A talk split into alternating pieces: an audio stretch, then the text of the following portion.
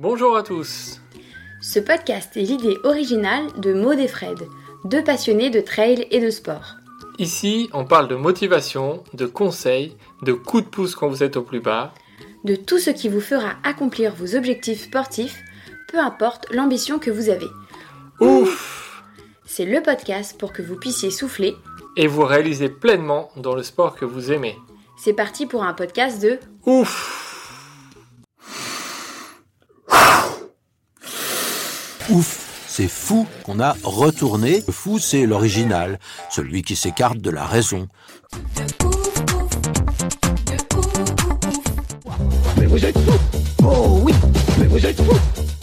Bonjour à tous et bienvenue dans un nouvel épisode. Avant de vous parler de notre invité du jour, je voulais vous inviter à aller sur notre compte pour nous mettre des petits commentaires et des petites étoiles. Voilà, ça fait toujours euh, remonter le podcast en termes de visibilité. Nous, ça nous aide beaucoup. Et donc euh, voilà, si vous avez 5 minutes, pour, ça prend même pas 5 minutes hein, d'ailleurs, hein, ça va vous prendre une minute. Voilà, ça va nous faire plaisir et puis ça nous fait, ça nous fait avancer. Maintenant, place à l'épisode avec notre invité du jour qui est Thibaut Garivier.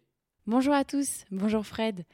On a eu l'immense plaisir de recevoir Thibaut Garivier, qui est un trailer, ultra trailer français, mais pas que. Il, euh, il a un métier à côté, il est médecin radiologue. Il va nous parler de ses débuts en sport, de ses débuts en trail et de sa progression depuis quelques années. En tout cas, cet épisode nous a beaucoup inspiré, on espère qu'il vous plaira aussi. On vous souhaite une bonne écoute à tous. Bonjour Thibaut. Bonjour. Merci d'avoir accepté notre euh, invitation sur le, sur le podcast. On est très content de, de t'avoir aujourd'hui. Voilà, ça fait, ça fait quelques temps qu'on essayait de, de se caler. Euh, pour commencer, sans rentrer tout de suite dans les, dans les détails de, de tes résultats ou, ou du trail, est-ce que tu peux nous dire qui est Thibaut Garivier Alors, euh, je suis un homme de 32, 31 ans.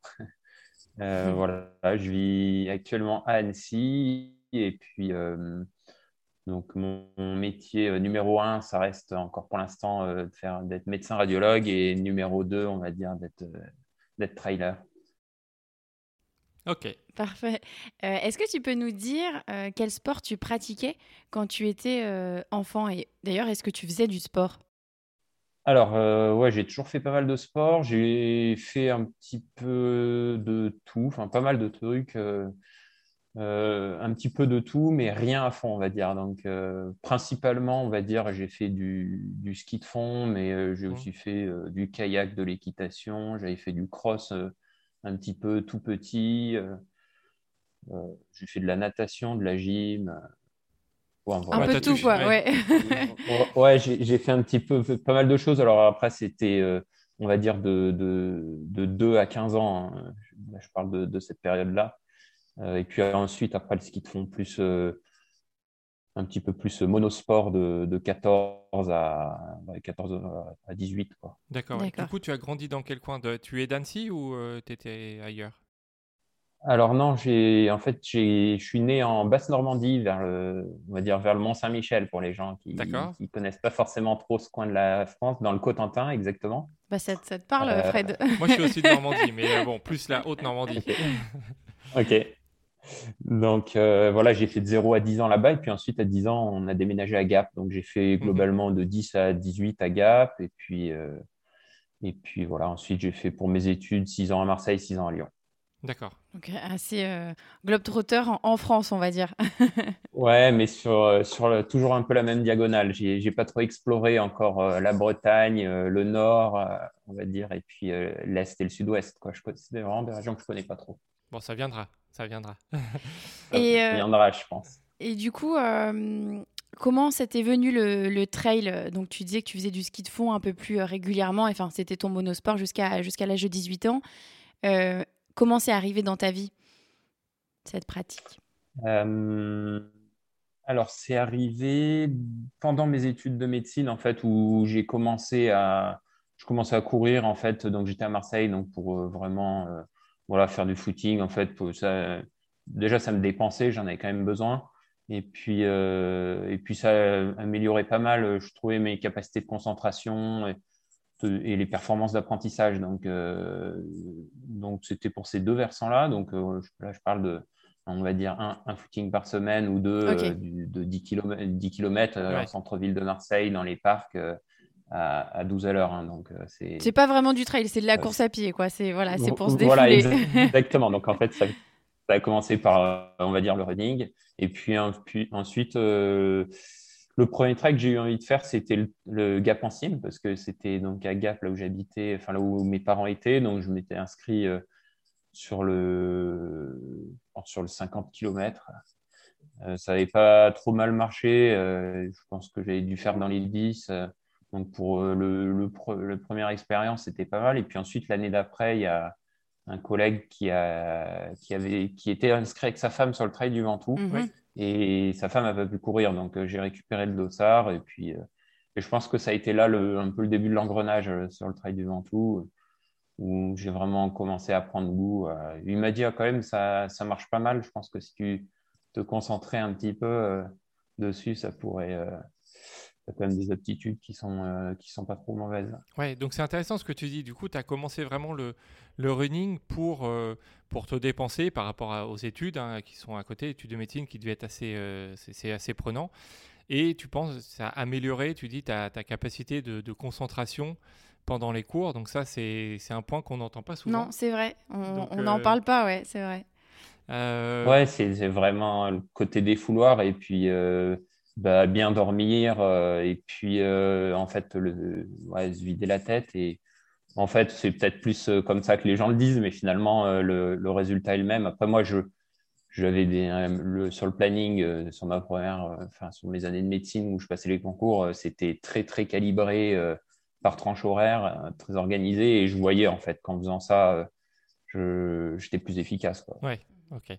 Donc du coup, tu l'as dit, tu as commencé, alors c'est pas commun de commencer par un, 50 km, hein, vraiment, euh, quand, tu, quand tu, tu, tu mets tu te lances dans le trail, ouais. un, premier dossard.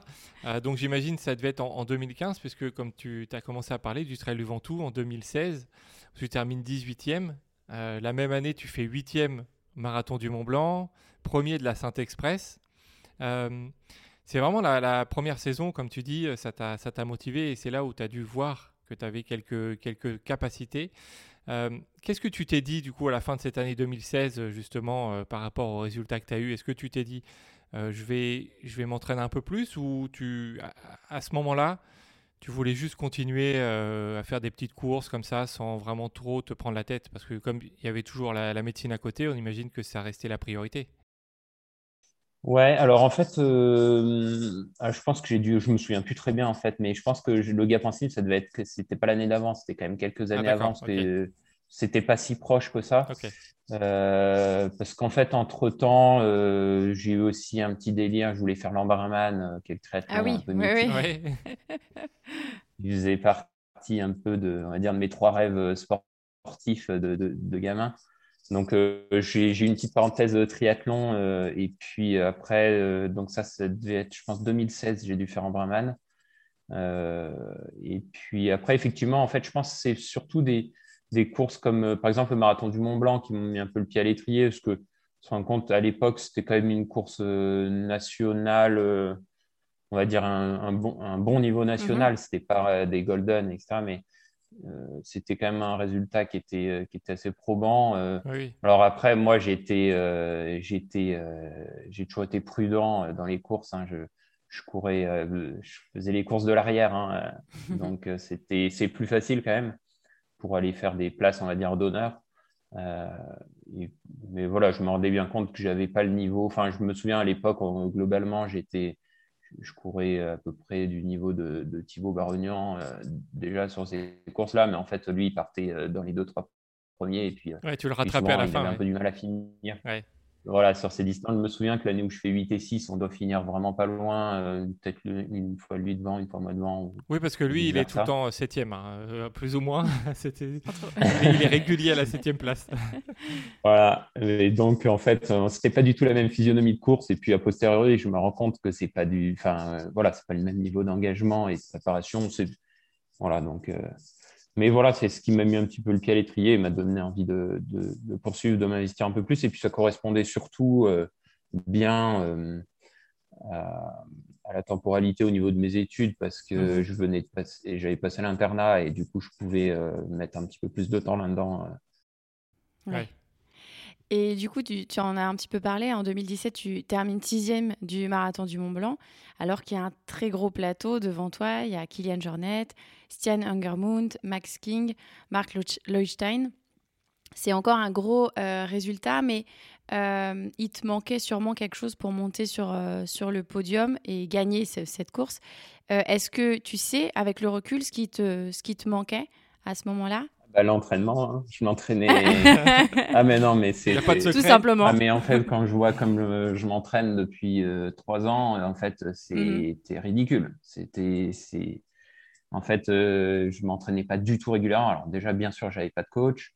Euh, Et puis, en fait, euh, ma vie était quand même une alternance de périodes de, de soirées euh, et voyages pour profiter, en fait, après la fin de mes, d'avoir reçu le concours de médecine voilà, c'était aussi profiter de la vie. Alors pour moi, le sport, Mhm. c'était profiter de la vie, mais c'était pas que ça. Donc euh, globalement, ça devait ressembler à deux mois d'entraînement, deux, trois mois de, de soirée, machin. Mais quand je dis ça, c'est-à-dire que je faisais pas un footing. Donc, euh, donc c'était. Oui, donc c'est pas si mal au final, faire une sixième place euh, en, Non, en faisant une mais- alternance de, de deux mois. Ah ouais, ouais, bien sûr. Non, mais je pense que c'était un bon résultat. Après, ça aurait été impossible de, de faire mieux. Comme je dis, c'est que c'est pas du tout la même chose de partir 15 et de faire 6 que de partir 2 et de faire 6.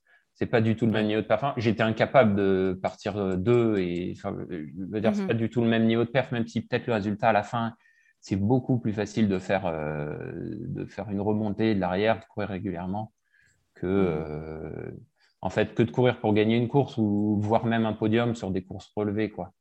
Mm. C'est pas du Mhm. tout le même, euh, la même physionomie, pas du tout la même prépa, euh, physique ou mentale, quoi. Ouais, disons que tu partais pas en fait toi dans l'esprit de, de- de- De d'aller ouais. d'aller chercher un podium. Ah non, mais- Tu fais ta course et tu remontais et voilà, tu Ouais. voyais ce qui se passait. Exactement, pas du tout. Euh, en plus de remonter, ça faisait que me motiver. Mais je veux dire, je savais très bien qu'il y avait euh, 10-15 mecs plus forts que moi. Au départ, bah après, donc ça craquait. euh, J'étais content, mais c'est jamais, jamais, jamais, euh, je pensais euh, faire. euh, mais même sixième, quand j'avais fait sixième, c'était c'était énorme parce qu'au final, quand tu regardes Mhm. sur le papier, sixième, euh, c'est énorme. Sauf qu'en fait, euh, Ah si bah tu oui. regardes vraiment la physionomie de la course, je dois en reprendre 4 ou 5, euh, je pense, euh, dans la montée de la flégère, tu vois, euh, juste avant Mm. plan Pras où les mecs étaient Mm. cramés.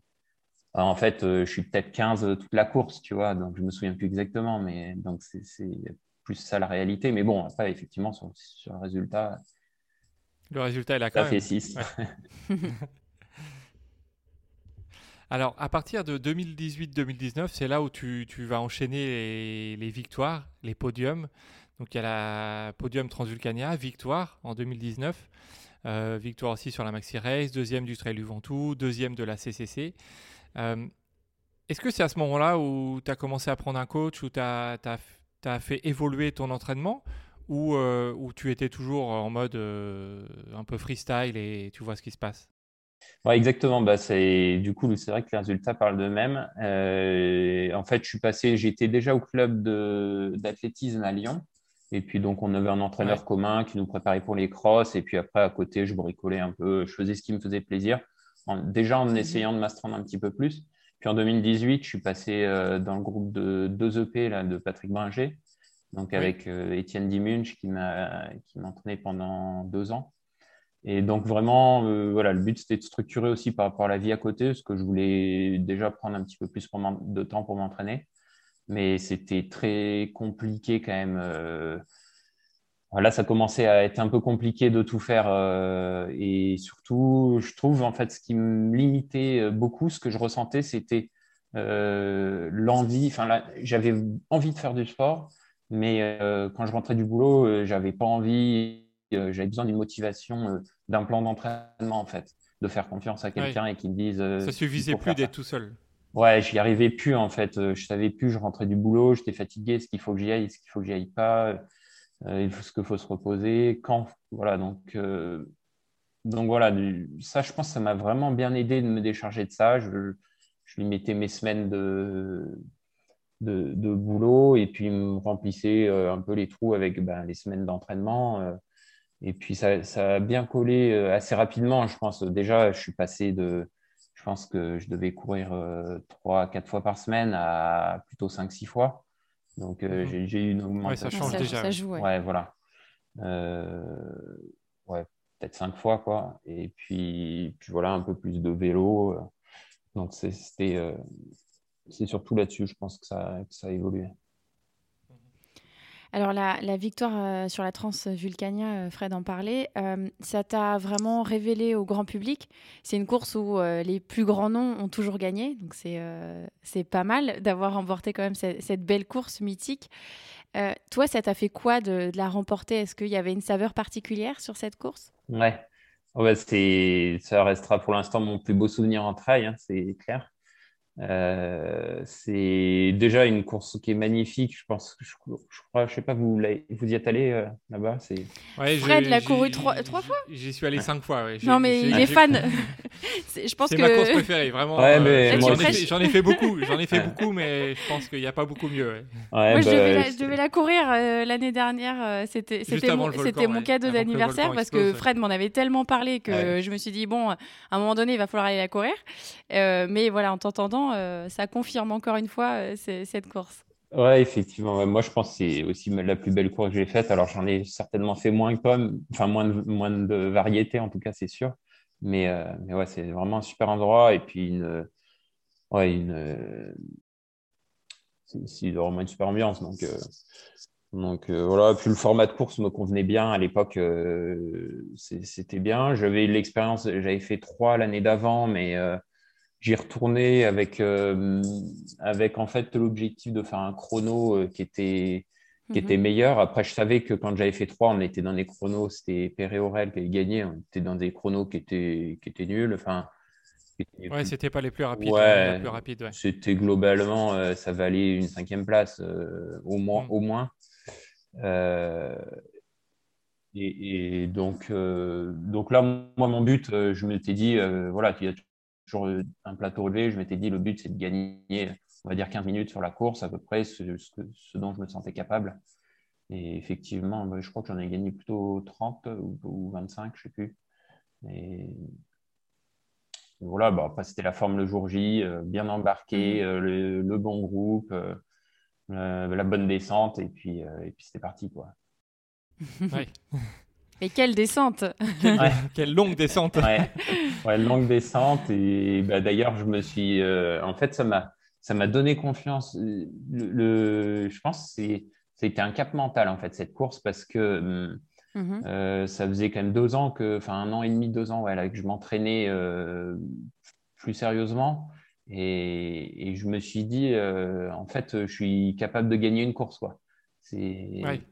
Ça débloque quelque chose en fait. Et pas n'importe quelle course, ouais. Ouais, c'est ça, mais c'est ça. Ouais, ouais, bien sûr. Non, mais quand je dis voilà, gagner une course internationale, et pour moi, c'est ça a été on-off en fait. Euh, euh, à partir de ce jour-là, en fait, sur la ligne de départ, je me suis dit, euh, en fait, je, potentiellement, je peux gagner. Enfin, voilà. Alors que jusqu'à ce jour-là, jamais je me suis dit ça. Et même le jour de la transvue, bien sûr, le jour de la transvue, j'y allais pour faire mon temps. Je m'étais dit, voilà, ça va être c'est la bonne course aux alentours du top 5 et puis voilà, 3, 4, 5. Après, gagner la course, euh, voilà. Et, et c'est pas ce jour-là, je pense, ça m'a bien, ça m'a bien débloqué de ce côté-là. Et en fait, après, euh, je me suis, je me souviens même discuter avec des potes et dire, euh, à partir de maintenant, enfin, c'est quasi que du bonus. Enfin, tu vois, c'est, mm-hmm. c'était, j'étais content de, de, pouvoir gagner une course comme ça. Et puis, puis voilà, et puis en fait, après, bah, c'est sûr, c'est encore l'engrenage euh, pour la suite. Bah c'est ça, on n'arrête jamais. Une fois qu'on a, qu'on a passé un palier, peut-être qu'on a envie d'aller en, en, toucher un autre.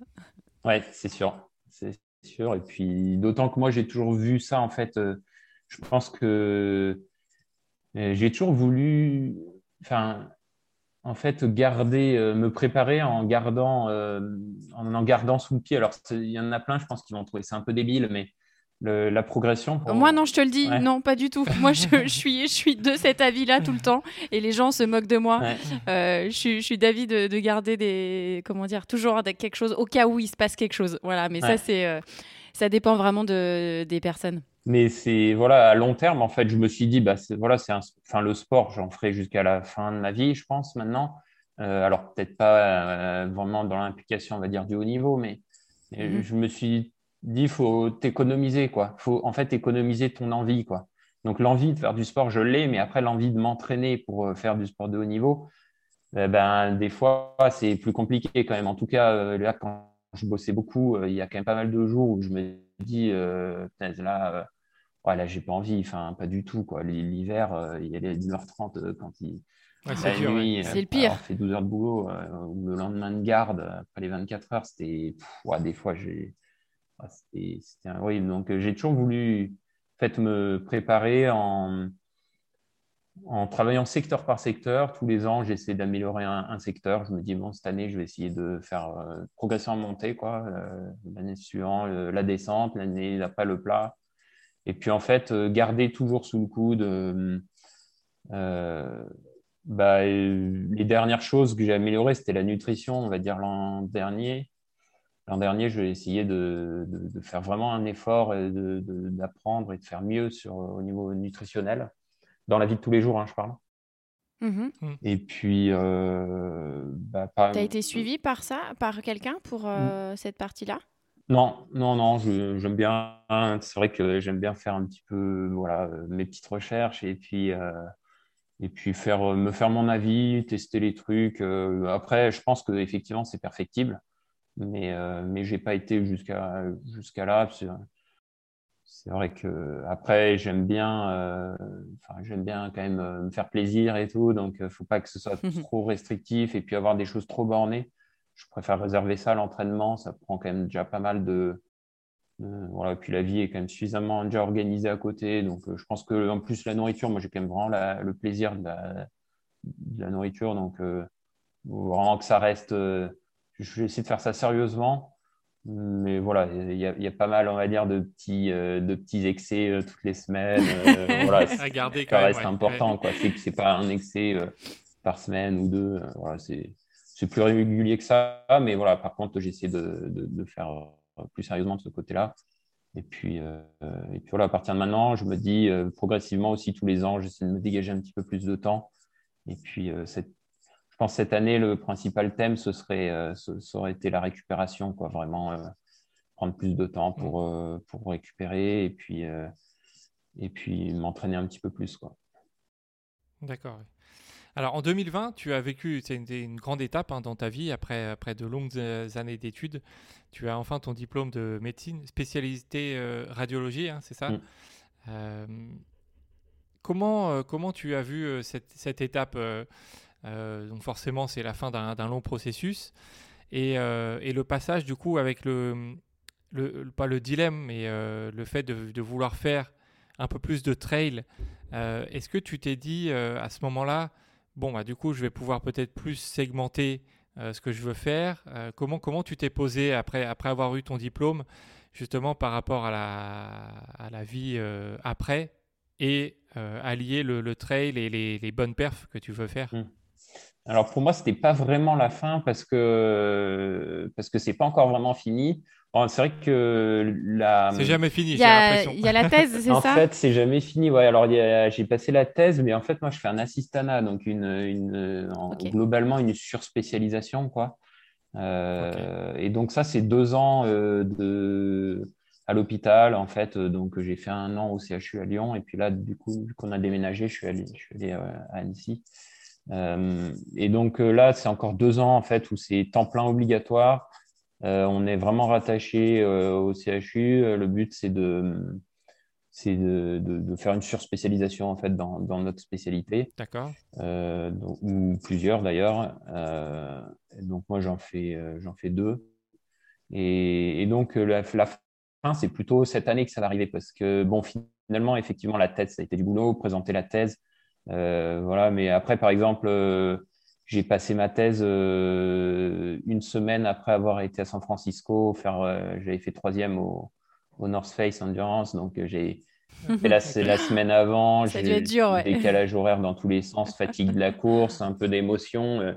je suis arrivé le jour de la, de la présentation de la thèse, enfin tout était secondaire, quoi. C'était j'étais, ouais, c'était vraiment une période euh, assez particulière, quoi. Mais finalement, euh, j'ai jamais vu ça comme un tournant parce que, parce que voilà, pour moi, le tournant, c'est vraiment cette année où en fait, je vais être vraiment, je vais pouvoir faire ce que je veux. quoi. C'est la première année depuis que je suis rentré en médecine où, je vais pouvoir faire ce que je veux. Quoi. À part effectivement les deuxième, troisième années où on ne fait pas grand-chose en termes de travail, il faut bien l'avouer. Mais, mais, voilà, ouais, là, c'est, je vais quitter le temps plein et je vais pouvoir vraiment allouer plus de temps voilà, aux aspects de la médecine quoi. et au sport en l'occurrence. Euh, on va revenir aussi sur euh, l'année dernière où, euh, où, tu as remporté le, le Mute 62 km, la Maxi Race à nouveau, la CCC.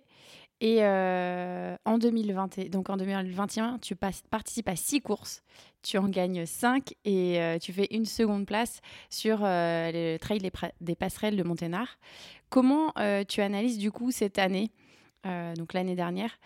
Euh, tu te dis que voilà, tout a réussi. Est-ce que ça veut dire que euh, cette année, tu dis bon, je refais la même chose et ça va fonctionner? Alors, bon, déjà, c'est la marathon race, c'était pas la maxi race. ah, pardon, marathon race, excuse-moi. Les, excuse les, deux fois, j'ai jamais pris le départ de la, de la, vraie maxi race et du coup, jamais gagné.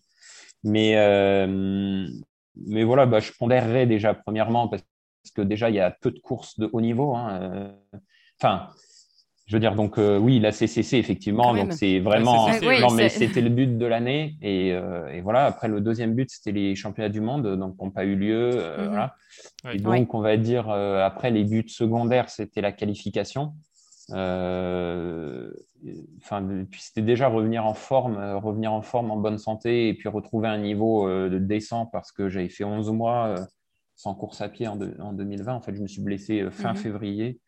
Euh, et donc, j'ai repris la, course à pied euh, fin janvier 2021. Euh, ok, longue pause. Donc, ah ça a été vraiment très, très dur, là, vraiment, pour le coup, une grosse chute, aussi bien physique que mentale, hein, parce que je pense que c'était.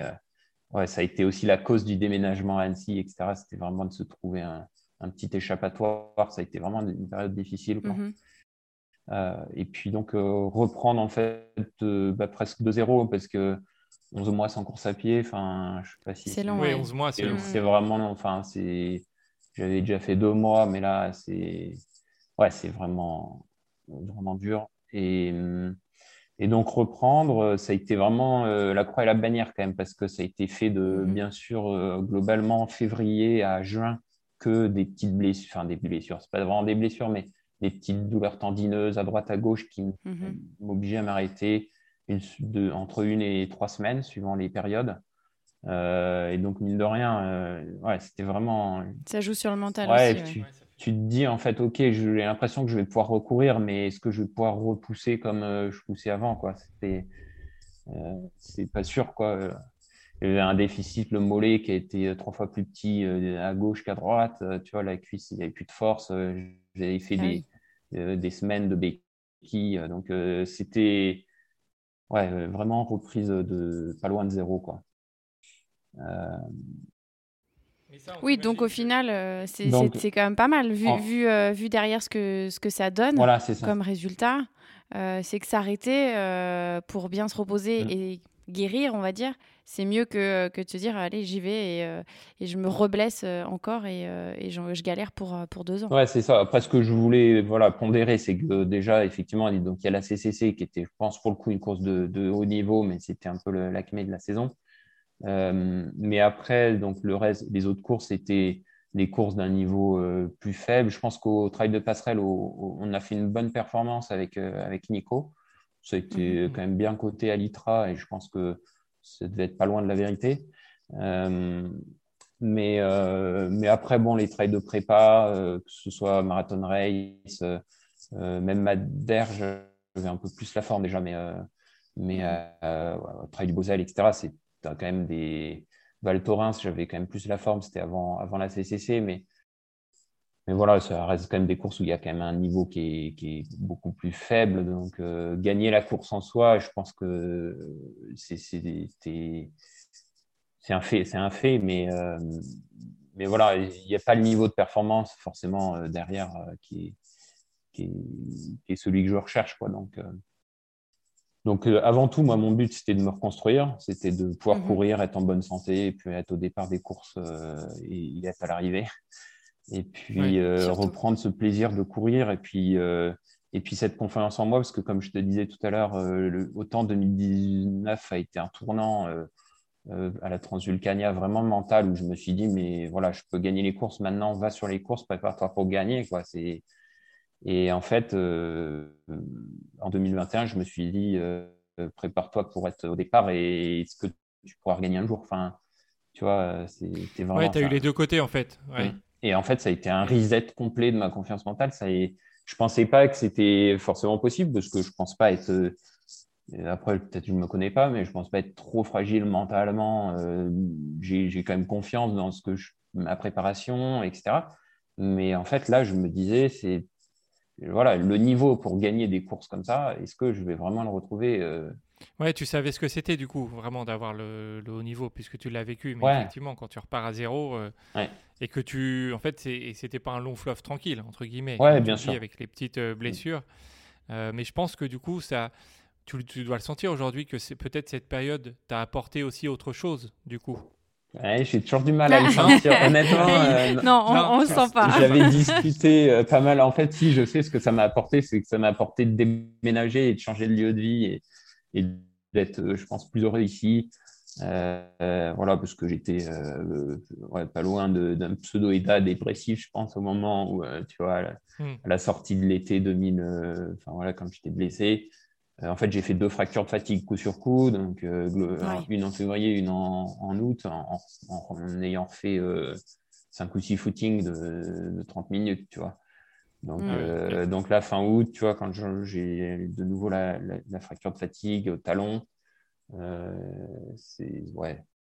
Là, j'ai eu besoin d'un petit échappatoire et le fait de déménager, on a cherché une maison, bah, ça nous a bien occupé deux, trois mois. Et puis, euh, Ouais, ça te Ça sort donne en d'autres- de perspectives, c'est Ouais. c'est ça que ça m'a apporté. Mais après, au niveau sportif, ça m'a ça m'a fait. Je n'arrive pas à voir le positif. Franchement, ça m'a que fait perdre des choses, du temps. euh, ça m'a fait perdre de la confiance, euh, qui, je pense, maintenant, j'ai bien retrouvé. euh, mais, et- mais ça m'a fait perdre physiquement, mentalement. Ça m'a fait perdre dans tous les sens. quoi. J'avais Ouais. vu des, des préparateurs menta- mentaux, etc. C'était c'était c'était compliqué quoi ça m'a jamais vraiment ça n'a jamais été vraiment salvateur euh. Mais peut-être que la, enfin, si jamais un jour tu te reblesses, euh, tu sauras en fait dans, dans quelle euh, position tu, tu seras. En fait, et ça, c'est de l'expérience gagnée. ouais Et peut-être que euh, ça t'affectera moins que cette première fois où tu t'es tu t'es blessé et que malgré tes attentes de gagner des courses, etc., c'était mis un stop. La prochaine fois, si jamais ça t'arrive, tu vas dire bon bah ok, je ça peut pas être pire parce que tu Ouais. sais ce que ce que tu as vécu et tu es a priori aujourd'hui dans un environnement qui te convient alors qu'avant ça ne l'était pas. ouais c'est vrai bah je suis impressionné en fait Euh, moi maintenant quand je vois bah, par exemple euh, un, un pote qui est bah, Aurélien Dunant qui Oui. a fait une petite fracture de fatigue là euh, Mhm. après avoir Ouais. fait sa fracture en, en tombant en vélo Franchement, je sais pas comment il fait pour le prendre comme ça. Bon, après, euh, il y a, je me suis rendu compte aussi qu'il y a fracture de fatigue et fracture de fatigue. hein. Il y a, il y a Mhm. 50 000 types différents. Je pense que euh, j'ai eu la pire qui existe. Et puis deux fois de suite. Mais c'est, voilà. euh, C'est vrai que peut-être, ouais, peut-être je me dirais, euh, peut-être que ça m'a apporté de la patience comme ça. Mais ouais. Ouais, tu le vois pas trop encore pour l'instant. Ouais, ouais, ouais. Non, mais effectivement, je pense que le jour où j'ai une blessure où il y en a pour trois semaines, bah, effectivement, euh, ou Ça va, même un, ça un va être mois- facile. un mois ou deux, euh, si tu veux, euh, les, les semaines, je les comptais par paquet de quatre, quoi, à l'époque. euh, Ouais. Je me souviens, j'essayais de me dire, ben, je fais le point dans un mois, quoi. Je faisais, je comptais par mois, en fait. Mm. Parce Ouais. que quand je me suis blessé en août, après, je me suis dit, bon, allez, c'est reparti, six semaines de béquille. Euh, et puis après, donc encore, j'ai j'ai fait, euh, bon, alors là, j'avais chargé, j'avais fait six semaines de béquille plus six semaines de repos total. Donc, euh, Mm. puis après, revélo, que vélo pendant un mois. Enfin, voilà, j'avais été sécuritaire, on va dire. Mais, mais ouais, non, effectivement, ouais, peut-être dans la, dans l'appréciation du temps de blessure. Euh, ju- alors justement, on va revenir un petit peu à la CCC. Euh, quand tu es au départ de la CCC, c'est quoi ton objectif, du coup, à ce moment-là? Avec tout ce que tu as vécu les années d'avant, euh, tu pars dans... avec quel objectif? euh, Moi, l'objectif, c'était de faire le même temps que l'année d'avant, déjà. Ok, ouais. Voilà, c'était en fait dans, ce, dans cette recherche de, de la confiance retrouvée, tu vois. parce Mm. qu'en fait, avant la CCC, globalement, jusqu'à début août, euh, en fait, non, jusqu'au passerelle physiquement, ça allait pas. Enfin, c'était bien, mais euh, je me sentais pas, euh, je me sentais pas à mon meilleur niveau. On a fait passerelle, ça a été très très dur. Euh, je suis vraiment, euh, bah, je remercie encore Nico qui m'avait. Ouais, vous êtes euh, poussés jusqu'au bout, hein, les deux. Là, vous êtes Ouais. arrivés au. Bah, en fait, on s'est pas, on s'est pas poussé, il m'a tiré. euh. il m'a bien tiré. euh, ouais, c'était, on, on, on a fait une belle, euh, belle course d'équipe. Je, lui, lui avec moi plutôt, parce que j'ai, j'ai pas pris beaucoup de relais. Et puis il m'a, il m'a déposé dans la dernière, dans la dernière montée. Et, mais en fait, euh, donc euh, bon, bien sûr, ça m'avait permis d'aller chercher la sélection, donc c'était, top. Euh, mais surtout, ça m'a vraiment permis de passer un cap. Parce qu'en fait, deux, trois semaines après, quand j'ai repris l'entraînement, j'ai euh, senti directement un palier, euh, un palier physique euh, assez gros, quoi. De, ouais, j'ai bien surcompensé les passerelles, j'ai bien laissé le temps et, et après j'ai repris les séances, c'était, c'était énorme. Direct, je me sentais, j'ai l'impression euh, que, ouais, bref, voilà, c'était vraiment. Ouais, tu avais Bon, passé euh, deux, trois plus matchs. facile. Ouais. Ouais, c'est ça, deux, trois, quoi, d'un coup. Et euh, après, je suis parti en stage à Val Thorens. Donc là, euh, bonne charge d'entraînement. Donc là, impossible de savoir euh, vraiment. euh, bon, le ressenti, forcément, est pourri sur ces semaines-là parce que c'est fatigue, fatigue, fatigue. Ouais. Et donc, après euh, Val Thorens, là, j'ai coupé pour jusqu'à la CCC. Donc, au final, j'arrive dans un état d'esprit où j'ai l'impression d'avoir vraiment passé un cap. Et en même temps, je me sens fatigué. Bon, il faut récupérer. Et puis, j'arrive le jour de la CCC. euh, voilà. euh, je me dis, bon, bah, euh, là, ça va être le moment de voir, euh, de voir où t'en es, quoi, vraiment. Donc, euh, bah, je me dis, écoute, je vais partir sur globalement euh, des bases de, de l'année d'avant, enfin, de deux ans avant. Et puis, euh, et puis après, on fera un peu l'état des lieux à Champé. Après, je savais qu'un mec comme Luis Alberto, ben, qui avait gagné en 2019, euh, euh, il connaissait bien la course et puis il se gère parfaitement Mhm. sur ce type d'effort. Il connaît le rythme à avoir pour, pour perfer dans ses courses. Donc, euh, quand Tian est parti euh, devant, on était un gros groupe derrière et Louis a fait un, un effort directement dans la première bosse pour le garder à vue.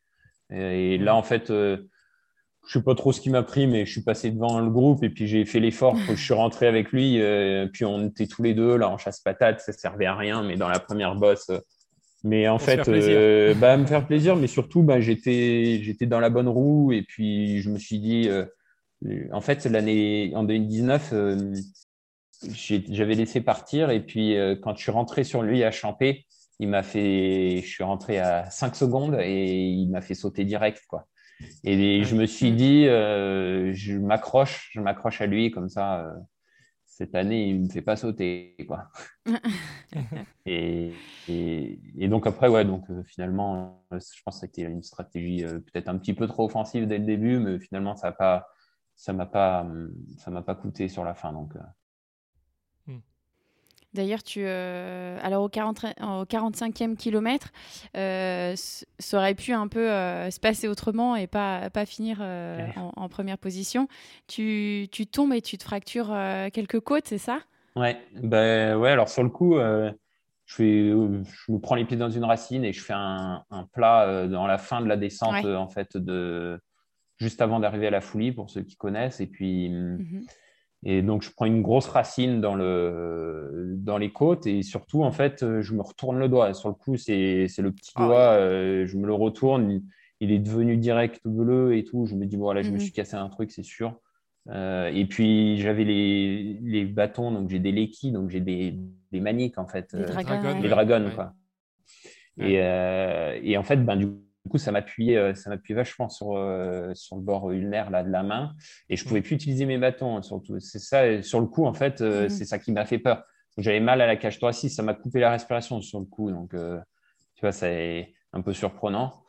Pendant une Mhm. seconde, tu as l'impression que tu peux plus respirer. Et, mais, mais après, de suite, rapidement, c'est le doigt qui m'a. Je me suis dit, il faut que je le bande absolument, parce que là, sinon, je ne vais pas pouvoir. Puis bon, on sent quand même sans les bâtons sur la fin de la CCC, je pense que c'est quand même un, peu, un, compliqué, plus compliqué.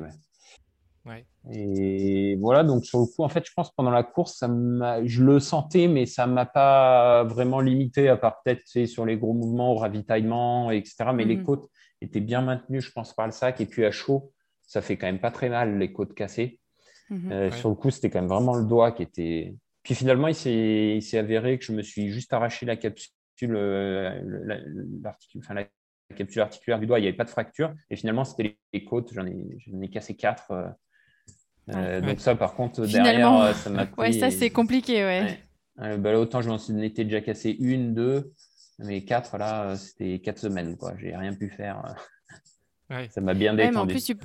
bah, c'est ça, et en plus, tu peux rien faire. Il faut juste attendre que ça se, ça se reconstruise de soi-même. Ah ouais, ouais. Puis les fois où je m'étais cassé une côte ou deux, j'ai vu que j'avais. C'était une semaine la côte, j'ai l'impression, le tarif. Hein une côte cassée, tu peux presque refaire du vélo à une semaine. Euh, mais je me souviens de deux côtes, j'avais réussi au bout de deux semaines et demie à refaire un peu de vélo, me traîneur et tout. Oh, mais là, pendant un mois, euh, impossible. Truc de fou. Donc ça y est, tu as fait ton échelle. Ouais, voilà, c'est ça. j'ai pas envie de tester plus, là, c'est bon. Euh, alors du coup, bah, la CCC, tu la continues quand même, même avec ces petits, ces petits pépins. Et au final, tu gagnes euh, avec 24 minutes d'avance. Comment comment tu as fait la, différence? À quel moment tu es parti et tu t'es dit là je là je suis bien pour la victoire? Là je, je sens que, que, ça va le faire? À quel moment tu t'es dit ça? Euh, En fait, quand je lâche euh, Stian, je pense que la seule interrogation que j'avais, c'était c'était Tib Barreau qui était derrière. Euh, parce que je sais que c'est un mec euh, intelligent, en tout cas qui, qui, gère bien, enfin en tout cas qui gère mieux ses courses. mais, surtout, euh, c'était sa première grande course. Et je sais qu'il fait bien les choses, donc il... voilà, c'est le seul doute que j'avais. Stian, j'avais vu que c'était quand même compliqué pour lui en montée, en descente. Euh, et puis après, derrière, euh, ouais, derrière, j'y pensais pas trop, quoi. Euh, ok, ouais. Mhm. Donc, Tib, après, j'ai vu que quand même l'écart grandissait de façon assez significative sur toutes les montées, toutes les descentes. Donc, en fait, des, des triants, je me suis dit là, il n'y a que toi, en fait. Euh, il n'y a que toi. Il faut que tu te gères toi. En fait, tu manges, tu bois, et puis c'est pas compliqué, quoi. Je veux dire, après, moi, euh, les crampes, pour l'instant, j'en ai jamais eu, je touche du bois, qui m'ont oui. pas, donc ça n'existe pas trop pour moi. Euh, et puis après, ben, les hippos, enfin, il faut manger, et puis c'est tout, quoi. Hein. Après, voilà, je me suis dit, c'est que toi. Donc, à partir de, on va dire, même euh, quand j'ai décroché Stian, qu'on m'a annoncé en haut le temps que je lui avais mis euh, à, passer la, bergerie là-haut, euh, je me suis dit, attends de voir comment tu arrives à descendre. Je me suis dit, j'ai essayé de descendre un peu proprement. Puis, arrivé en bas, quand j'ai eu les écarts, je me suis dit, là, quand même, ça sent bon. Ouais, ça, va le faire. surtout que bon, il avait quand même pris, il avait un peu explosé totalement, donc effectivement, ah il, il, résistait pas du tout. Donc, euh, c'est comme ça que tu as pris l'avance. Et du coup, qu'est-ce que ça fait de passer cette ligne d'arrivée euh, en tête alors que le monde entier est en train de regarder euh, cette arrivée-là? Bah, euh, moi, je pense que le monde entier regarde le départ de l'UTMB à cette heure-là, plutôt. Mais, mais, mais non, il y a la CCC. Hein. Il faut, euh, il faut... Non, franchement, il y a le... c'est suivi. Hein. Elle est... C'est une des grandes courses suivies quand même. Non, non, mais je Pas autant que l'UTMB, mais elle est suivie. Après, c'est vrai que d'un point de vue orga, je pense que presque pour le niveau de la course et puis euh, en fait, tu te rends compte que tu n'as plus de caméra au bout d'une heure et demie avant l'arrivée. Quand à partir de 17h30, euh, il n'y a plus personne qui te suit, bah oui, tu te dis, ah oui, effectivement, il y a l'ITMB qui va partir. Il y a le départ qui est parti. Mais bon, après, c'est normal, hein. enfin, c'est comme ça. Euh, euh, après, bah, c'est. Non, c'est.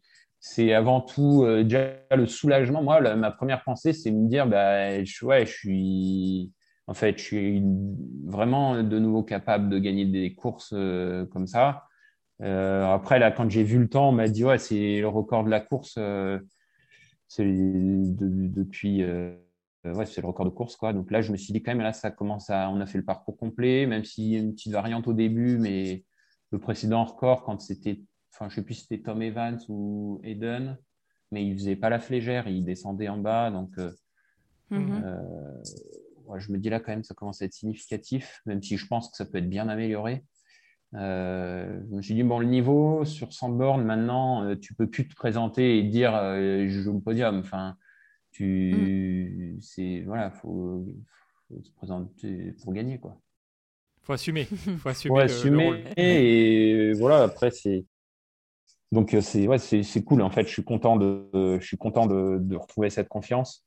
Et puis, moi, en fait, ce qui me motive dans le sport, c'est la, la compétition. Enfin, moi, je fais du sport pour la mm-hmm. compétition. Je m'en cache pas ce que j'aime, c'est la confrontation, c'est le, haut niveau, c'est ouais, voilà, cette autodiscipline et cette, cette rigueur que, que, que j'aime bien dans le sport. Euh, c'est la performance, quoi. Mm.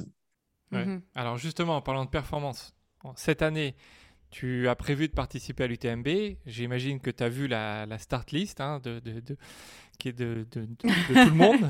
C'est ça. Je pense qu'il y aura tout le monde, sauf euh, il manquera peut-être juste François Daen.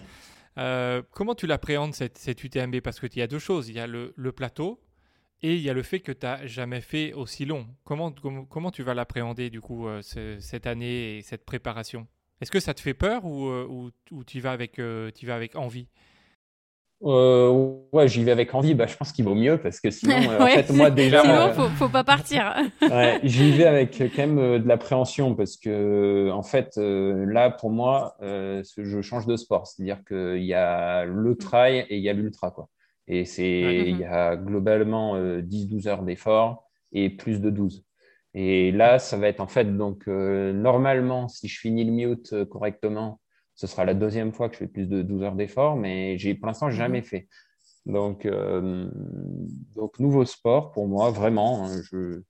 C'est l'inconnu. C'est en fait rebattre les cartes. C'est-à-dire que moi, j'ai toujours pensé qu'il y a des mecs euh, très bons sur cours, euh, sur route, qui seraient jamais capables de faire du trail, du trail, même du trail court, mais surtout du trail long, déjà 40, 60, 80. Il y a des mecs qui font du trail court qui seront jamais capables d'être performants sur 80 ou 100, ça j'en suis persuadé. Mhm.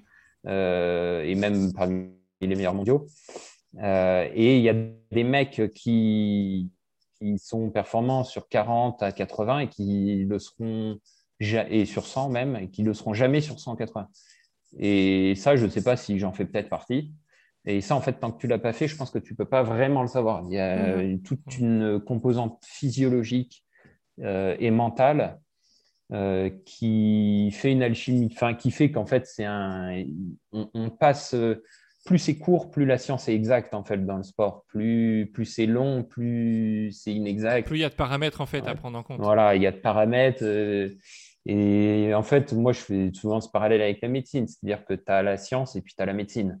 La médecine, c'est une science, mais c'est mm-hmm. la médecine. C'est-à-dire qu'en fait, personne n'a mm-hmm. toujours raison, donc euh, c'est pas possible. C'est jamais 0 ou 100%. Euh, c'est voilà, il n'y a jamais de jamais et toujours.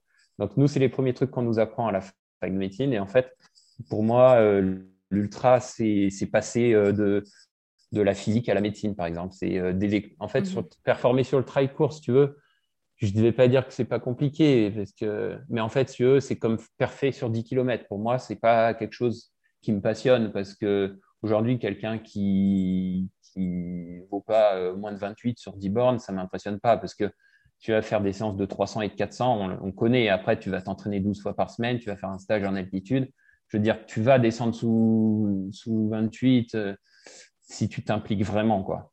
Euh, sur Ultra, tu peux t'impliquer et même, même ne pas voir, sans parler de performance, tu peux ne pas voir l'arrivée.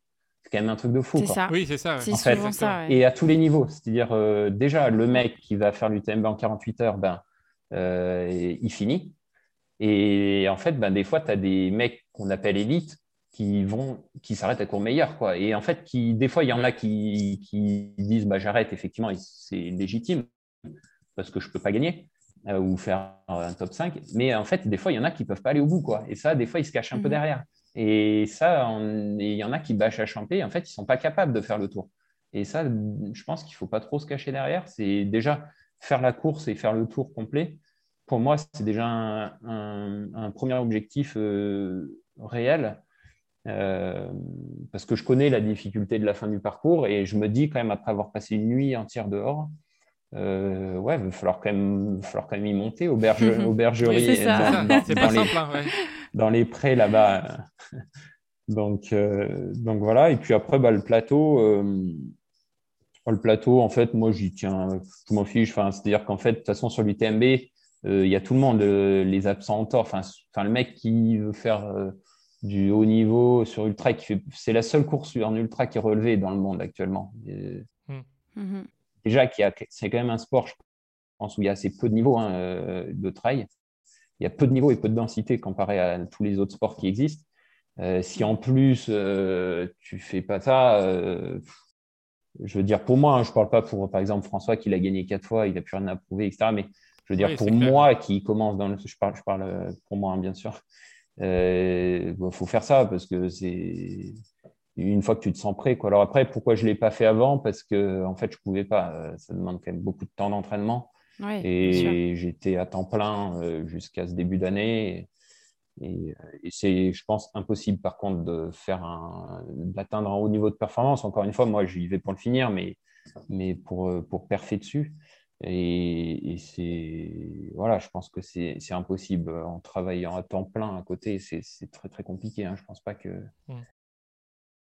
Et du coup, par rapport à ça, euh, ton souhait, c'est de continuer à travailler dans ta spécialité ou euh, de lever le pied pour te laisser encore plus de temps pour euh, vivre du trail ou pratiquer ce sport au niveau professionnel?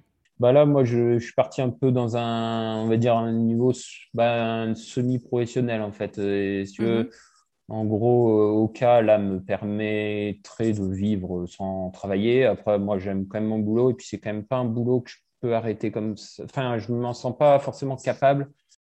C'est quand même un métier où il y a besoin constamment d'actualisation, de mise à jour. Euh, la radiologie, c'est mhm. quand même un métier où euh, il y a besoin de, de, dire un peu, faut, un, certain rythme de travail, un niveau de consistance. Mhm.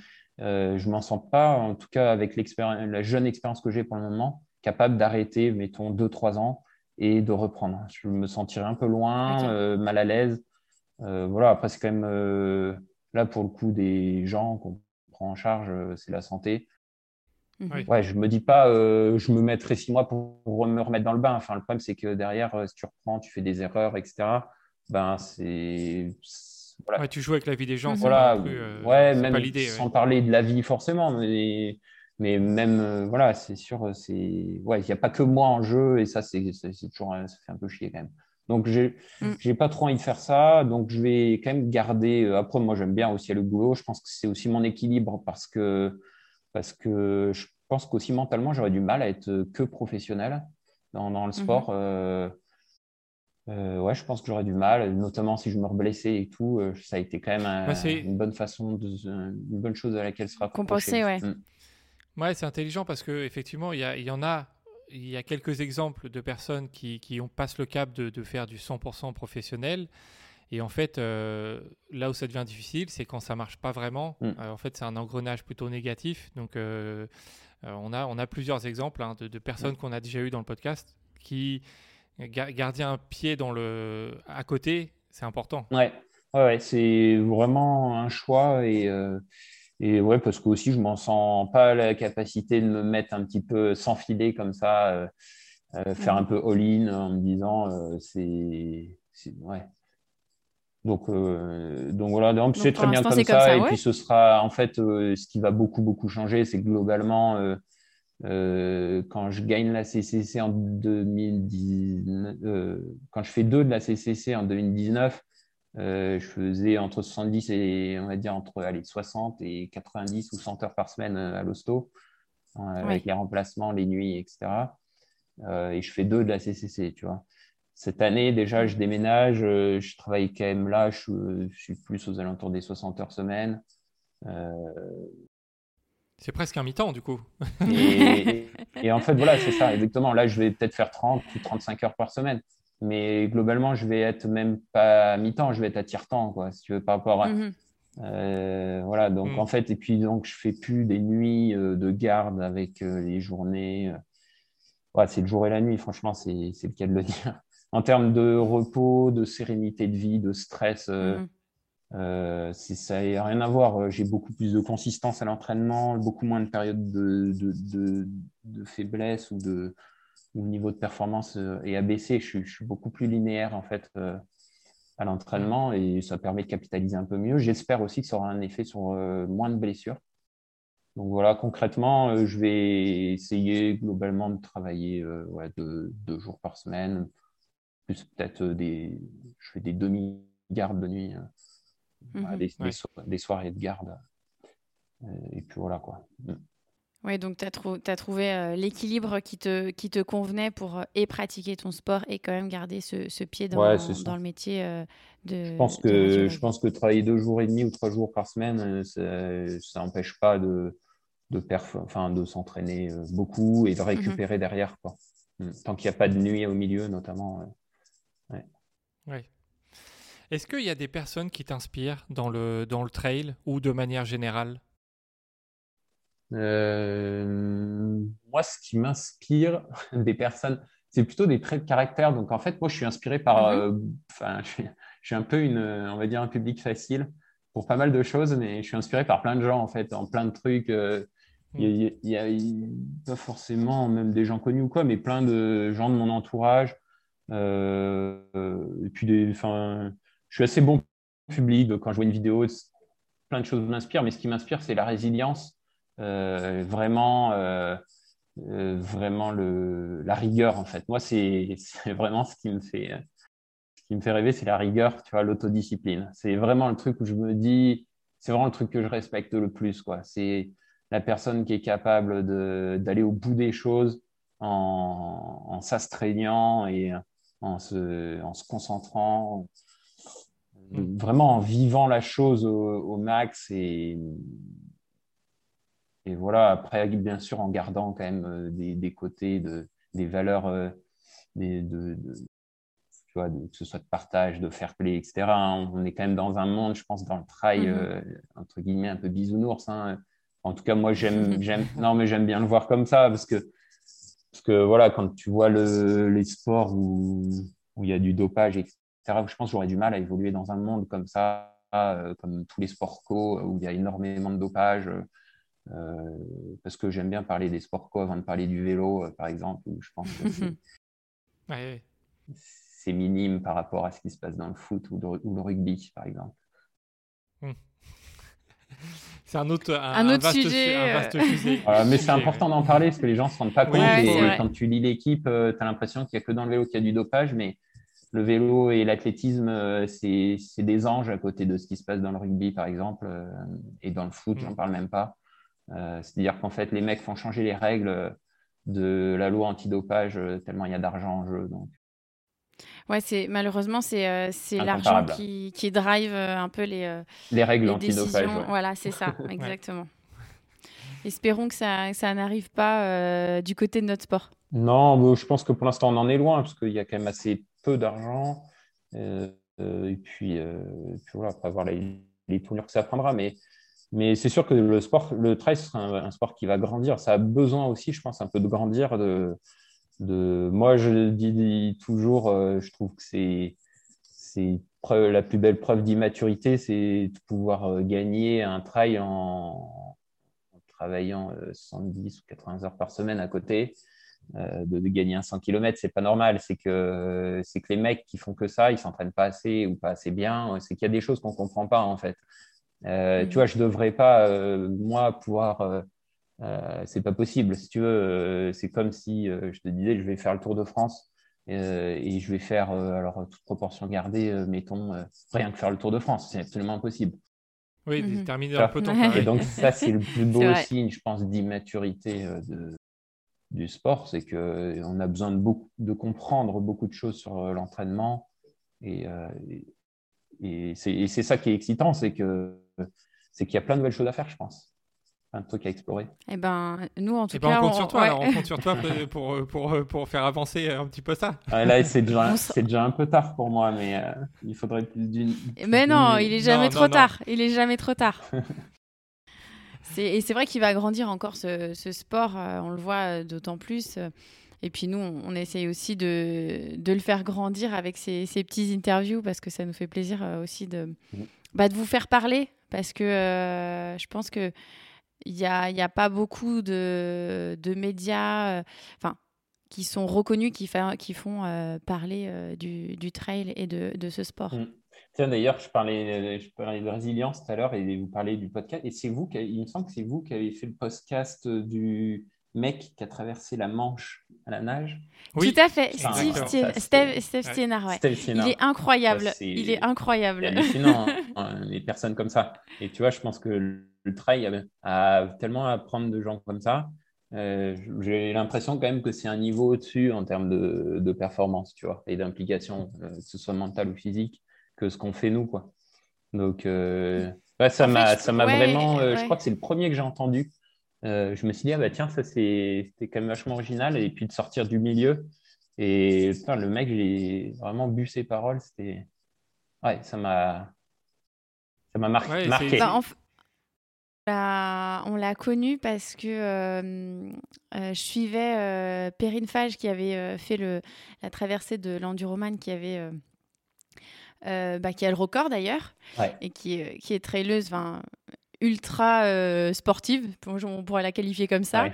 Et euh, en, en la suivant, je, je- je creuse un peu et je vois qu'il y a cette personne, donc euh, Steve, qui euh, suit beaucoup de personnes qui veulent faire la traversée de la Manche. Et en Mm. fait, on s'est dit, euh, ça serait super intéressant de voir euh, ce qu'il peut apporter dans le milieu de, euh, de la performance, de- du dépassement de soi. Et, euh, et puis surtout, il est ultra, enfin, c'est ultra simple. Ouais. Enfin, il est ultra simple. Et d'ailleurs, c'est aussi un coureur avant d'être euh, d'être un Ouais. nageur. Oui, C'est- oui. C'était un, un, Un marathonien. un triathlète. Ouais, voilà. Ouais. tri- il a fait aussi euh, des triathlons.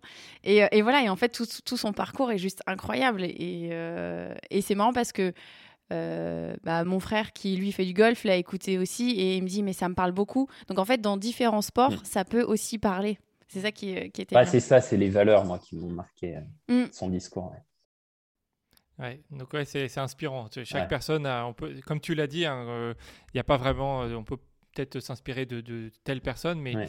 prendre des petits bouts de chaque personne, ça, c'est ce qui Ah, peut faire avancer. euh, Ouais. Bah ouais, ouais, ouais, bah, tout le monde. a- En fait, euh, moi, j'appelle ça l'intelligence parce que c'est toutes les formes d'intelligence, mais il y a des, tellement, voilà, l'intelligence sociale, l'intelligence en fait de l'entraînement, de la course, de la performance, l'intelligence nutritionnelle. euh, Je trouve que et voilà, et en fait, c'est vrai que c'est. Ouais. Après, effectivement, bah, il y a des gens euh, qui réussissent mieux, qui arrivent à réussir à réunir un petit peu plus de, de chacun de ces de ces domaines et d'arriver à faire une alchimie qui, qui fonctionne bien.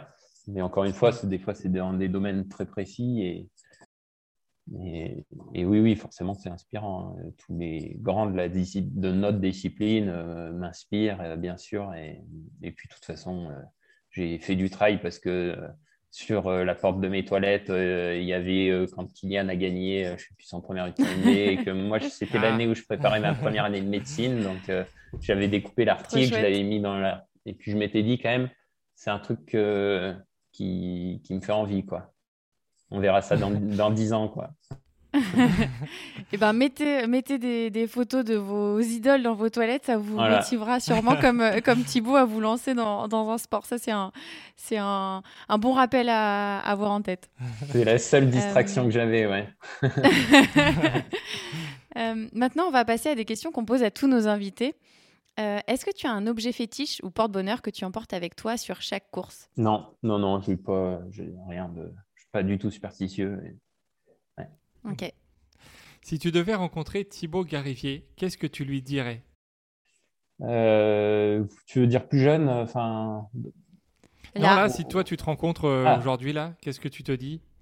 Ah, euh, ah bah, je me dis c'est cool, il y a deux vies du coup. Donc toi tu peux faire de la médecine et toi tu peux faire du sport. Donc euh, C'est pas mal. et du coup j'aimerais bien quand même rembobiner la cassette de 10 ans parce que parce que c'est quand même tard pour commencer le sport. euh, voilà, c'est vrai que tu t'aperçois que ça passe vite et que, et que là, assez rapidement, je pense que les, les, capacités de progression vont être assez limitées. Mais bon, après, voilà, c'est un choix. je, je l'ai fait en, connaissance de cause. J'ai pas de regrets, mais mais c'est vrai que je me rends compte que le sport, c'est ma passion. La médecine, euh, c'est un métier que j'aime, euh, la radiologie. Euh, mais je me suis, enfin, je me suis vraiment beaucoup impliqué pour et, et c'est vrai que des fois, tu te dis, enfin là, moi, dans l'époque à laquelle je suis, je me dis, est-ce que ça vaut le coup de faire de la médecine Enfin, c'est beau, mais est-ce que c'est pas trop, quoi? Euh, ouais. C'est beaucoup de. J'ai un peu l'impression d'avoir perdu du temps à, des moments et que ça se rattrapera pas. Et, donc là, le fait de faire plus de sport maintenant, bah, c'est c'est salvateur, mais, mais bon, c'est déjà. Ouais, tu penses que ça t'a privé de, d'autres choses Enfin, forcément, de toute façon, vu le temps que ça prend, mais euh, est-ce que tu, tu, regrettes un peu ça? Ouais, j'ai ouais, des regrets euh, sur le temps que ça m'a pris. Après, j'ai pas de regrets de l'avoir fait parce que en fait, bon, euh, là, je finis la période vraiment où ça commence vraiment à me peser là depuis. en fait, depuis un an là, ça commence vraiment cette dernière année à être, à être, à être pesant, à être trop long quoi. mais mais ouais, je pense que voilà, en fait, euh, il y, a trop d'années qui servent à rien dans ces études et, puis on pourrait faire plus court et, et puis voilà. Après, c'est vrai que je sais pas le système français aussi euh, vis-à-vis du sport, c'est c'est quand même difficile. Moi, je suis quand même assez quelqu'un de rationnel, de cartésien. J'aurais eu du mal à, me lancer dans le, dans le sport. Euh, directement euh, par la voie, euh, par la voie, on va dire, de, de l'État, enfin, sport-études, euh, mhm. mettons INSEP et tout, je trouve que c'est quand même vachement risqué chez nous. Et quand tu vois comme ça se passe, par exemple, dans les pays, enfin, Norvège, j'ai l'exemple de la Norvège avec le ski de fond, mais bon, les États-Unis, c'est un peu particulier, mais ouais, je pense que chez nous, il, il manque quand même vraiment quelque chose. quand tu vois l'apport qu'a le sport dans la, enfin, dans la vie communautaire euh, humaine, mm-hmm. enfin, ouais, vraiment dans la vie en communauté, dans le...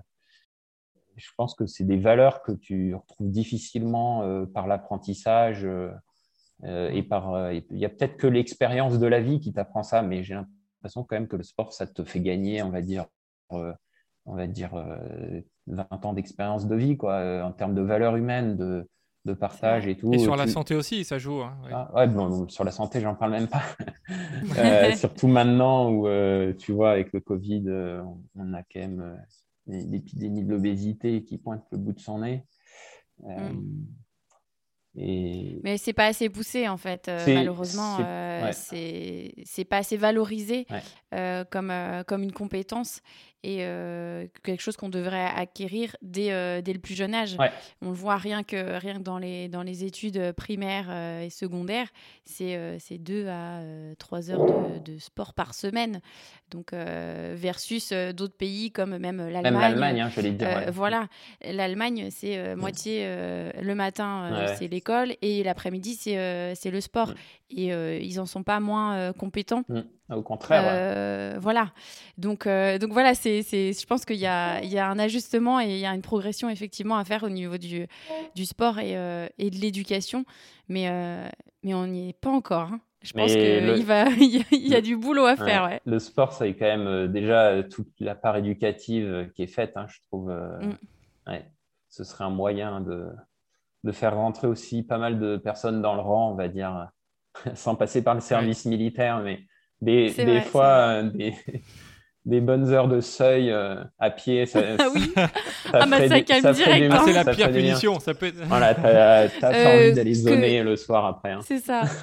que que t'aies euh, que 17 ans ou, ou 42, c'est pareil. Hein. Ça a le même effet sur, sur tout le monde. Hein. Exactement. Et qu'est-ce que tu réponds à tous les gens qui disent que tu es un ouf? Je dis que... Qu'est-ce que je dis? Rien, on me dit pas souvent ça. Si, on me dit t'en fais trop plutôt, mais après, en fait, c'est pas mal de l'organisation aussi. C'est vrai que je me, suis, je me rends compte en fait un peu maintenant, dans, maintenant que ma vie rentre un petit peu plus dans un schéma classique, on va dire, en termes d'horaire de, boulot, de travail de journée, etc que quand même, euh, je dépassais un peu les bornes. Quoi. Sur certaines années, euh, j'y allais un petit peu fort. J'ai fait des 5 heures de vélo euh, de, lendemain de 25-26 heures de, garde sans dormir. Ah ouais. là, c'était beaucoup quand même. je pense que. Bah, D'ailleurs, j'ai eu des accidents. j'ai pris des voitures, une voiture en vélo parce qu'un lendemain de garde, je suis allé faire du vélo. Bah ouais, je ne l'ai pas vu freiner. Enfin, tu sais. Donc, je, je, suis rentré dans le coffre. Mais euh, ouais, je pense que ouais, je pense qu'après, au final, ça c'est possible. Hein. Euh, je veux dire, il y a plein de gens qui me le font aussi euh, tout le temps. Et c'est juste beaucoup d'organisation. Et puis, voilà, c'est cibler aussi les, les, objectifs, quoi. Donc, prioriser. Et puis l'autodiscipline, hein, c'est toujours pareil. Hein, faut, toujours. Oui, on en revient toujours à ce point-là, du coup. Il faut, il faut faire, il faut faire. Il faut réfléchir puis faire, quoi. Il était comment Thibaut à 10 ans? Euh, à 10 ans, je venais d'arrêter le cheval. et, tu vois, on déménageait à Gap et en fait, euh, ça a été un peu. Je suis passé de la Normandie euh, pluvieuse à Gap ensoleillé et en fait, j'ai un peu mm. découvert le sport outdoor, quoi, la, la nature. déjà, j'ai découvert qu'on pouvait aller profiter de dehors. Quoi. Il n'y avait pas que de la pluie. Donc, euh, quand, quand il je, sais ce que c'est. je sais ce que c'est. Et donc, en fait, mine de rien, c'est vrai que je pense que les heures d'entraînement, euh, elles sont plus faciles à faire au soleil, malgré quoi qu'en dise mon coach. Et, et, donc voilà, non, c'était un petit peu un petit, un petit tournant justement, mm. apprécier, apprécier, la montagne et puis apprécier l'extérieur. Comment la famille Garivier voit le Thibaut d'aujourd'hui, à ton avis? Euh, c'est toujours trop, quoi. Je pense que de l'extrémisme, je dirais. c'est voilà. Euh, ouais, ouais, ouais, j'en fais toujours trop. Donc euh, c'est toujours trop. tu vas te recasser, te fatiguer, te machin. Donc voilà, mais mais après, euh, bah là, en fait, euh, ce qui est drôle, c'est que depuis l'an dernier, ma famille commence à me suivre un petit peu sur euh, les courses et tout. c'est bien ça. Donc sur la CCC, c'était la première fois qu'il y avait mes parents sur une course. Donc ils étaient venus indépendants une, fois ma mère et mon père une fois. donc voilà, donc tu imagines quand hein, ça fait quand même quelques années que je pratique et c'était globalement la troisième fois où j'avais ma famille sur les courses. Donc ça me fait un peu, c'est un peu particulier parce que moi, pour le coup, sur les courses, j'ai toujours l'habitude, j'ai beaucoup l'habitude de me débrouiller tout seul. Après, bien sûr, pas sur mmh. les assistances et tout. J'ai euh, notamment un, de mes bons potes, Arthur, qui, qui, est souvent là pour, euh, pour m'aider. Mais, euh, mais ouais, j'ai eu beaucoup aussi, tu vois, tous ces épisodes, Marathon du Mont Blanc, tout ça. Quand j'ai commencé, je faisais toujours tous les ravitaux tout seul. Mmh. Je, vais, je mets personne qui m'aidait de quoi que ce soit. Donc, euh, je prenais tout dans la banane et puis, euh, et puis c'était parti. Quoi. et, et, voilà, j'ai perdu le fil de la question. que, en fait, euh, tes parents, voilà. ouais, bah, donc, non, donc c'est drôle parce que j'ai l'impression qu'ils se réveillent un peu de dire ben, Ah oui, quand même, finalement, quand même, bah, tu vois, je ne sais même pas si c'était déjà allé à Chamonix. Donc là, à Chamonix pendant l'UTMB, ils disent Ah oui, quand même il gagne une course. C'est un gros truc. Il y, a un, peu du monde et tout, parce que bon, le trail, en fait, personne ne connaît. Mes parents, mon père, il pratique un peu le sport, mais euh, ma mère pas plus trop, et, euh, je suis pas trop une famille de sportifs. Euh, enfin, par mon père, bien sûr. Mais, mais ouais, voilà, peut-être un petit peu se rendre compte que, que derrière toute l'implication qu'ils voient un peu plus quand je les appelle et que voilà bah, qu'il y a des résultats et que c'est aussi sympa à partager euh, en famille. Quoi. Donc, c'est un peu. c'est bien, ouais. ouais. chouette. Euh, donc, on a, on a cette année, euh, tu l'as dit, tu as l'objectif UTMB. Est-ce que tu as, d'autres courses ou d'autres objectifs qui te font rêver pour, pour les, les, les années futures 2023, 2024 ou, ou ça, tu penses pas, penses pas trop? Bah, Moi, l'UTMB, déjà, c'est un projet sur trois ans. Donc, ce sera 2022, 2023, 2024.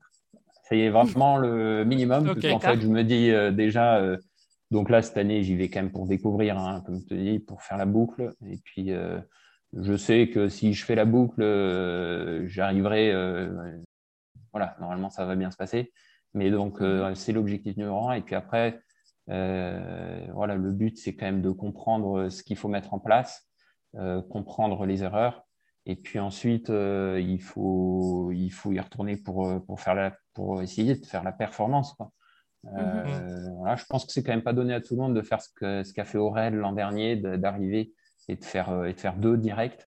Euh, Sur son premier long, quoi. Ouais. Ouais, ouais. Alors après, il a quand même beaucoup plus d'expérience que moi sur le sur l'ultra. hein. Mm. Il avait fait le record du monde du dénive, etc. Oui, oui. Euh, c'est quand même des trucs. je pense que c'est ça vaut quand même pas loin de d'une fois et demie l'UTMB ce qu'il a fait. Euh, et donc euh, voilà, c'est des trucs que j'ai pas. Donc moi, je voudrais commencer par le commencement. Alors effectivement, je commence par l'UTMB, mais comme je te disais, il faut pas perdre de temps.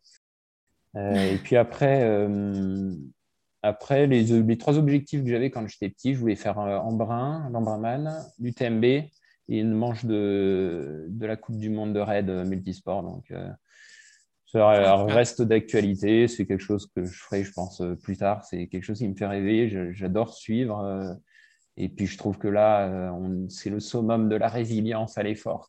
C'est vrai. Ouais, ouais. Bah, il, va falloir, il va falloir trouver des coéquipiers. hein. Ouais, ouais, ça. des coéquipiers et coéquipières. Parce Exactement. Ouais. quand C'est même, multisexe, ouais. il faut une fille minimum et, euh, et il faut quand même. euh, ouais, faut. Ah, ouais. Ah, il y en a, je il y en a deux, trois au- beaux, hein, ah, deux, trois beaux raids. hein.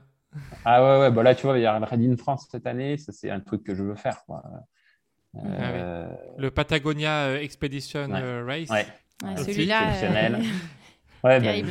j'ai le pote qui m'a mis au trail, en fait, qui a fait ça longtemps avec, euh, dans la meilleure équipe française, qui est maintenant la meilleure mondiale, Naturex. Et, euh, et Ah oui. du coup, euh, en suivant ça, je me suis dit, mais ça, faut faire ça. C'est, c'est l'aboutissement euh, du. C'est, c'est, c'est l'acmé de la vie de sportif pour moi. C'est, tu vois, Ouais. alors pour, pour tous ceux qui ne savent pas trop ce que c'est, en fait, c'est vraiment c'est des raids donc multisports euh, sur, euh, sur plusieurs jours. hein. Euh, Ça va durer euh, presque sur, euh, sur 7 jours. Ouais.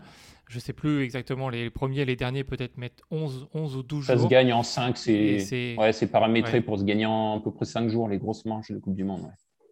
Et donc, euh, euh, voilà, il y a- c'est il des- peut y avoir du kayak, de l'escalade, enfin il y a du vélo, il y a, il y a un peu de tout en fait. C'est Et en vraiment. milieu euh, difficile, hein. c'est pas, c'est pas, euh, Ah oui, oui, pas dans, c'est- les, dans, les, dans les Alpes euh, ou dans, le- dans, dans la plaine en France euh, facile. non, non, c'est Ouais. c'est dans des conditions extrêmes souvent.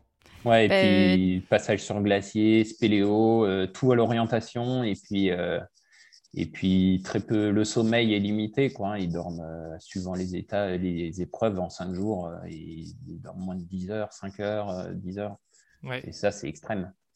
Et puis Il faudra qu'on on te mette en, en contact avec Daphné euh, de Rouge qui, euh, qui, a déjà fait elle des, des raids d'aventure. Je ne sais pas si tu la ouais. connais. non, je connais pas. Euh, et euh, Alors, elle, a- en on- termes de résilience, Ah ouais euh, je pense que tu. Ouais, ouais, franchement. On a, euh, bah, on a enregistré un épisode avec elle, hein, donc euh, tu, peux- tu pourras l'écouter. Ah bah ouais, carrément.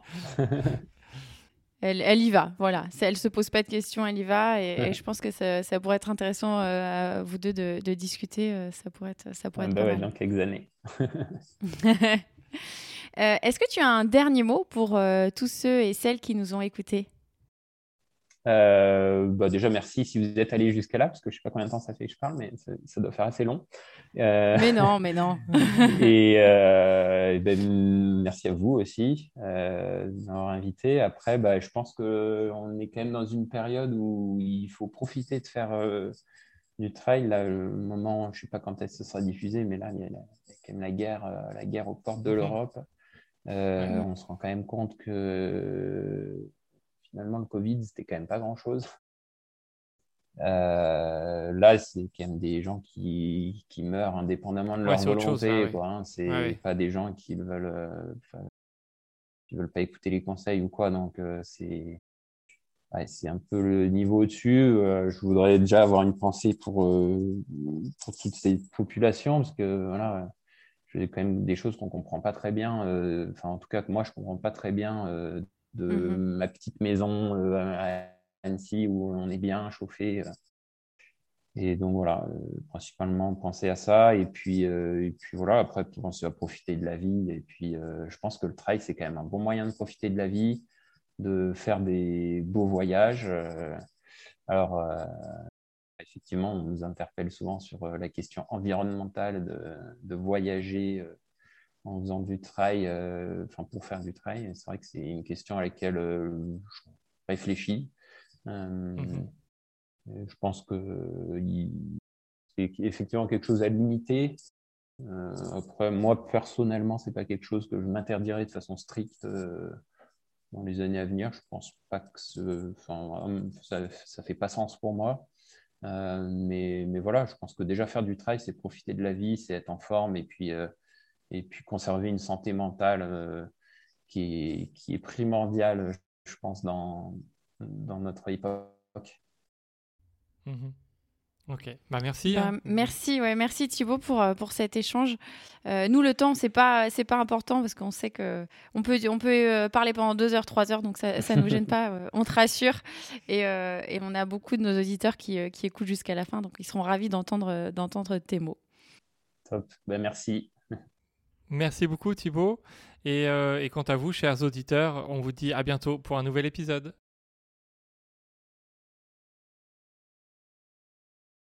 Merci à tous d'avoir écouté cet épisode. On espère qu'il vous a plu, que vous en avez appris un petit peu plus sur Thibaut. On espère aussi que ça vous a donné peut-être des idées pour vous lancer des défis. Et on vous dit à très bientôt pour un nouvel épisode.